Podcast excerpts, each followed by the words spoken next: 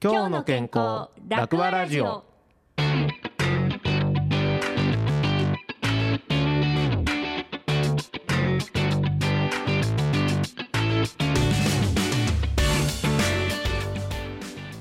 この番組は毎回楽和会丸太町病院の上田武先生や各部門の専門スタッフが普段の現場でよく聞かれる健康に関する役立つ情報を分かりやすく解説する番組です。病気の予防と治療についてまた医療介護制度の最新事情などを分かりやすくラジオの前の皆さんにお届けします。こんにちは。今日の健康楽和ラジオの時間です。健康についての情報を教えてくださるのはこの方。楽和会丸太町病院救急総合診療科部長上田武です。上田先生今日もよろしくお願いします。よろしくお願いします。そして今日ももう一方いらっしゃいます。お名前お願いしますはい。楽和会丸太町病院リハビリテーション部の関さやかと申します。関さん今日はよろしくお願いします。よろしくお願いします。関さんはリハビリテーション部。はい。はい、リハビリテーション部っていうとあれですかあのえ手術された後の方とかあの何？あの骨折された方、はい。とかがこうリハビリされるときにいらっしゃるあの方ですか？そうですね、はい。あの一般的なイメージですとそのようなイメージがあるとは思うんですが、えっと、当院は総合診療科という科もありますので、はい。えっと、肺炎の方ですね。高齢者の方ですと、はい。数日寝ただけでも歩けなくなったりされるのでその数日間だけたった数日間だけなんですけれども、はい。その間の体の機能の維持のためにリハビリをさせていただくこともあります。あそうなんですか、はい、なんとなくねなんかこう動くためのスポーツのねね。なんか腹筋のみたいなイメージがありますけど、そうじゃなくて日常生活にするための。はい、ああそうなんですね。じゃあいろんな患者さんときっと関わってらっしゃるんですね。そうですね。はい、今日はいろいろ聞かせてください。よろしくお願いしはよろします、くお願いします。この番組は楽和会ヘルスケアシステムの協力でお送りいたします。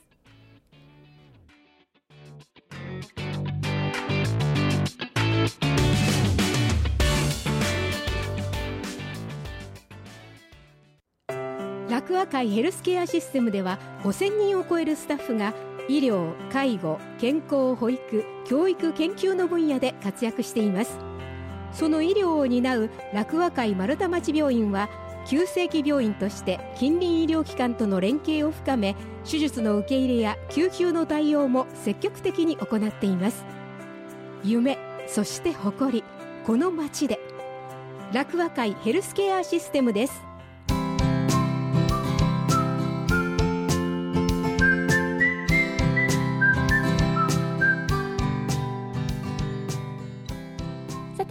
えー先週は、えー医療費のことについていろいろと伺いました。なんか高額のねあのお薬があるという話もびっくりしましたけれども、はい。えー今回は上田先生どんなお話ですか？はい。今回は関節リウマチのリハビリです。痛かったりとかするんですかね？動きにくかったりとかいうことですか？そうですね、えー痛みが問題であったりとか、うん。あと拘縮って硬くなってきてしまったりですね、えーそういったものも問題になりますしそれで動かないと筋力も弱ってきますので、うん。えーいろんな面でリハビリが大事になってきます。あーそうなんですね。いつ頃からあのリハビリってするものなんですか？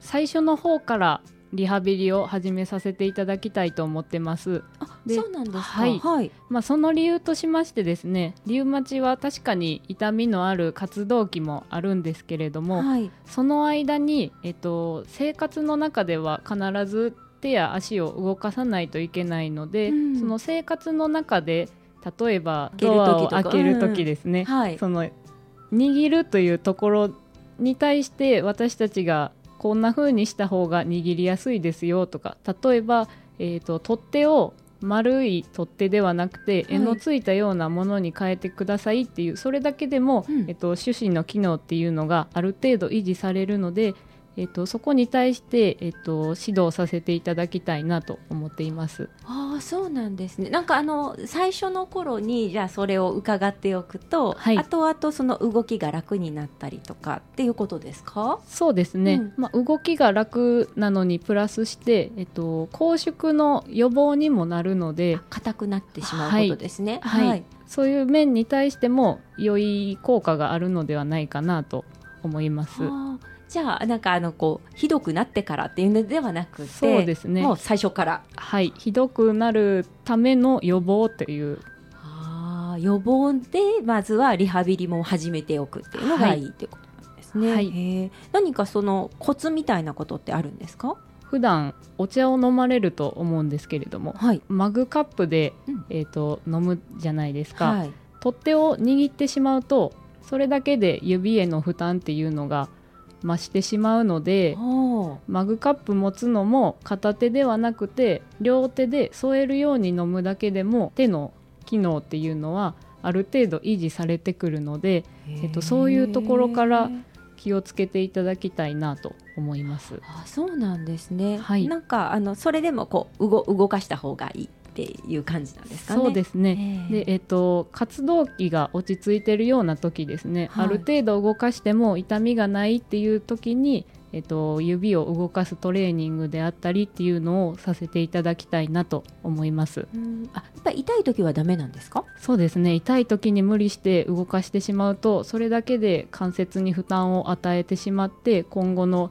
えっと、変形を助長させるようなトレーニングになってしまうので、そのような時には積極的なリハビリは行わないようにしています。あそっかじゃあそのなんかこう加減だったりとか限度だったりとかっていうのもちょっと見極めないといけないってことなんですねそうですね。はい。へえあそうなんですこう温めたりすると体には良さそうな気がしてお風呂だったりとか温泉だったりとかっていうのもいいかなって思うんですけどこの辺りはリウマチにはどうなんですか？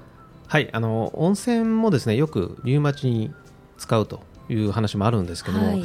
実はですね温泉に関してはリウマチに効くというちゃんとしたデータってないんですね。あそうなんですか、はでリウマチというのは関節に炎症を起こしている状態なんですけども、うん。どんな感じになるかというと分かりやすく言うと捻挫している状態というのをイメージしていただけると分かりやすいと思います。はい。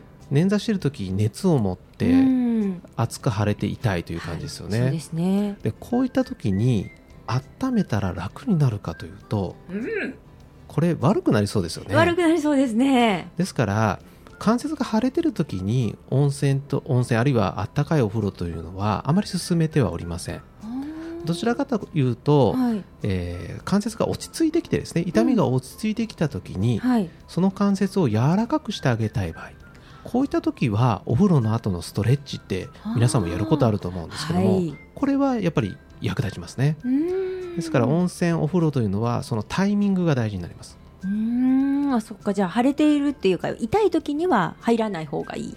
そうです。普通のお風呂は構わないと思うんですけどもはい。温泉で例えばじっく20分間入ってちょっと休んでまた20分入ってとかですね、それはあんまり頑張らない方がいいかなとは思います。ああそうなんですね。こうプールでこう運動する？プールで歩いたらいいよみたいなこともよく聞きますけど、はい。これに関してはどうなんですか？これすごくいいポイントで、はい。プールはですね、えーリウマチとかその関節にですね負担がかかっている方に運動する場合有用じゃないかと、はい、うんいうことで期待はされているんですね、はい。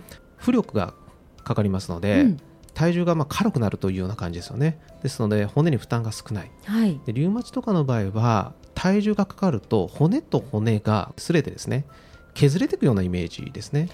はあ。それで考えていただくと分かると思うんですけども、はい。それが体重が軽くなることでうん擦れ減らない。うん、はい。だけども水圧がかかってこう動きにくくてはい。筋力はきたわる、ああですね。はい。えーということで二重の意味でいいというふうに言われてはいます。あーそうなんですね、ただなかなか今まであのスポーツジムとか行ったことがない方がうん。じゃあ明日からジムの会員になって毎日プールで歩きましょうって言ってもなかなか難しいのでそうですね。私もちょっといけないかもしれないです。なんはい。なかなか継続される方は多くはないんですけども、うん。やはりこのあの他の運動が難しいというような場合はですねえぜひプールを考えていただきたいなというふうに思います。うん。いろんな療法がこう言われたりとかしてるんですけどこのマッサージとかどうなんですかね？はい、これマッサージとかですね、はい。あの他のですと例えばあの牽引療法とか引っ張ったりとかですねね。はい。えー、あんま療法とかですね、はい。い、ろんなものがあると思うんですけども、えーこういったものは効くということが分かっていないものがほとんどになります。えあそうなんですそうなんですね、えーで中にはですね変な力を加えてしまうことによって悪くなる方もいるというのではい。整形外科学会とかですね、はい。そういったところではですね進めない意見の方が多いですね。そうなんですか、えーマッサージもちろんあの一時的にですねあの気持ちが良くなってですうんねこれ調子がいいということであればですね、はい。えーご家族の方に揉んでもらったりと肩肩マッサージしてもらったりとかですね、はい。もちろんそういったものはいいと思うんですけどもそ、れ大丈夫なんですね。あのー痛いのを我慢してするマッサージとかですね、えーちょっとたあのかなり高いなというようなですね、はいの値段を支払えてマッサージするというのはそこまでは効果はちょっと期待しない方がいいかなというふうに思います。そうなんですね、はいまあ、じゃああの気持ちよくなる程度、まあ、受けるぐらいにはまあいいけど、まあっていうことなんですね。えその程度のあのものというふうに考えていただいた方がいいと思います。なるほどそうなんですね。えっとリウマチの方っていのいろんなこう何かこう装具をはめてらっしゃるのとかも見るんですけど、そうですね、はいえっ、と手指の変形とかうんはもう本当に個人差があるので、皆さん使わなければいけないかというと一概にはそうとは言えないんですけれどもやはり必要な方もいらっしゃいます。あそうなんですね。はい。うんで例えばですけれども靴型の装具というのがありまして、うんはい。えっと、足の指が変形してしまって街中で売ってるような靴が入らないとかはい。その靴を履いてしまうと足が痛くて歩けないっていうことに方に関して、えっと、オーダーメイドで靴を製作して履いていただくというようなことがあります。はい。その他にですね、えー街中でよく見かける杖なんかあると思うんですけれども、えっと、そのような杖っていうのはなかなかリウマチの方は握ることが辛いので、えっと、そうなんです。細いですもんね杖ってね。そうですね。れにはい、細くて握ることもできないですし、うん。握れたとしても体重をかけることでさらに痛みを増してしまうということがああなるほど。はい。あるので、はい。えっと、そのような杖ではなくて杖に肘の台をつけたような肘台付き杖というものがありまして、はい。えっと、それを利用すると,、えっと腕で体重を支えることができますので、えっと、その方が楽だと言われる方が多いです。へえあじゃあそのあった装具っていうのがあればそれを使って楽になればそれがいいってことですね。そうですね。うーんそうなんだ。でもなんかあの装具の靴って私ちょっと一度見たことあるんですけど。見た目があのかっこよくないですし、はい。まあ、お値段もそれなりにするのであそうなんですか。そうなんです。なのでリハビリの方ではまずそこには手を出さずに、うん。あの街中でクッションとか、はい。インソールっていうのは簡単に購入できるので、靴用のなんかちっちゃい入れそうるのですね。ですね。はい、はい、それを切ったりして、えっと、本人さんの足の形と合わせることで、まあ、お安く。うん。で、まあ、あの値段もそれほどしないので、えっと、1週間使ってみてダメだったらまた違う形にっていうことができるので本当に手軽に手を出しやすいものではあります。あそうなんですね。はいえそそういうのもあの関さんが教えてくださったりとかするんですか？そうですねほ、えっと、もう本人さんと相談させていただきながら、ええそれは心強い。そうですはい。ね、はい、いや今もちょっとそのねあの装具のお話とかも出てきましたけどい。ろんな費用がかかってくると思うんですけれど、はい。払えるぐらいのものなんですか？えー、とそうですね、えー介護保険を利用して費用を一部支給してもらえるので自己負担の費用は少なくなるんですけれども、はい、えー靴型装具に関してはオーダーメイドでの制作っていうのを前提としてるので、はい、ちょっと一概にこれぐらいかかりますっていうのはちょっと明確にはお答えできないですねあ。そうなんですそうかなんです。いやあの今ねこういう時代だからインターネットとかも発達してるじゃないですか、はいでそうするとこういろいろこう検索してくるとちょっとお安めのがあったりとかしてでそれで買われた場合もし先にそういうので買っちゃったら介護保険って使えるんですか？後から。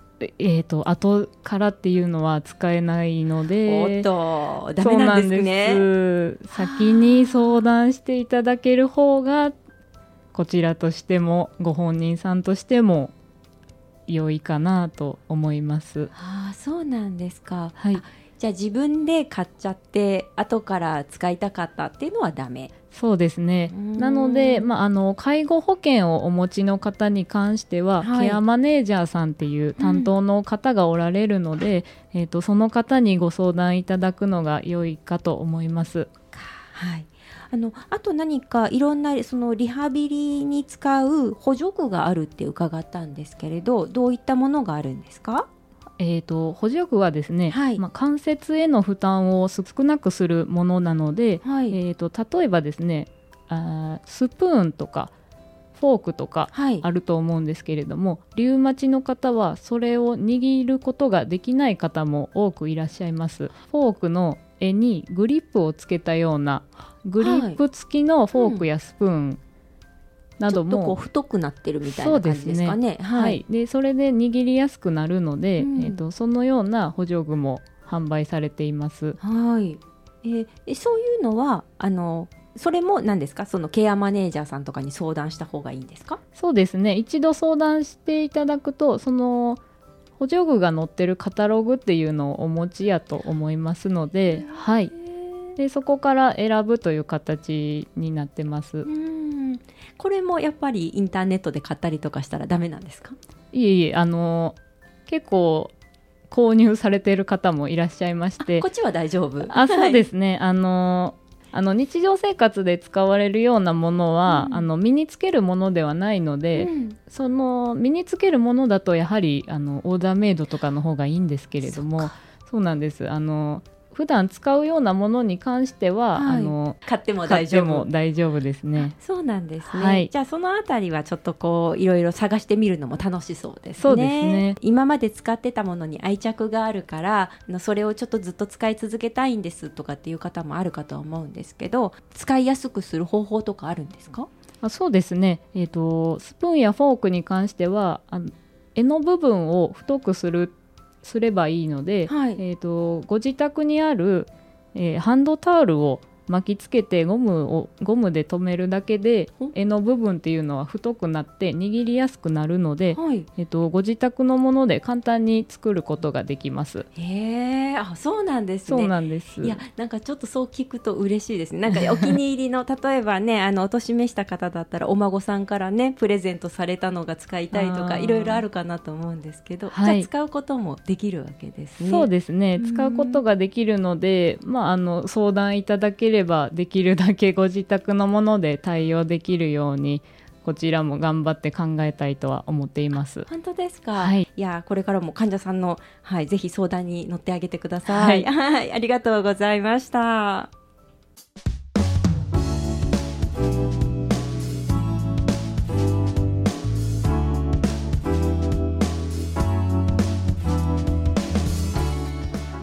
いかがでしたか？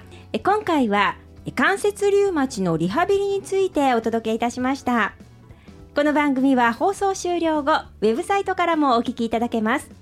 ラジオミックス京都のウェブサイト今日の健康楽和ラジオのページにアクセスしてお聞きください。今日の健康楽和ラジオ。お相手は？楽和会丸太町病院上田武史と。楽和会丸太町病院関さやかと。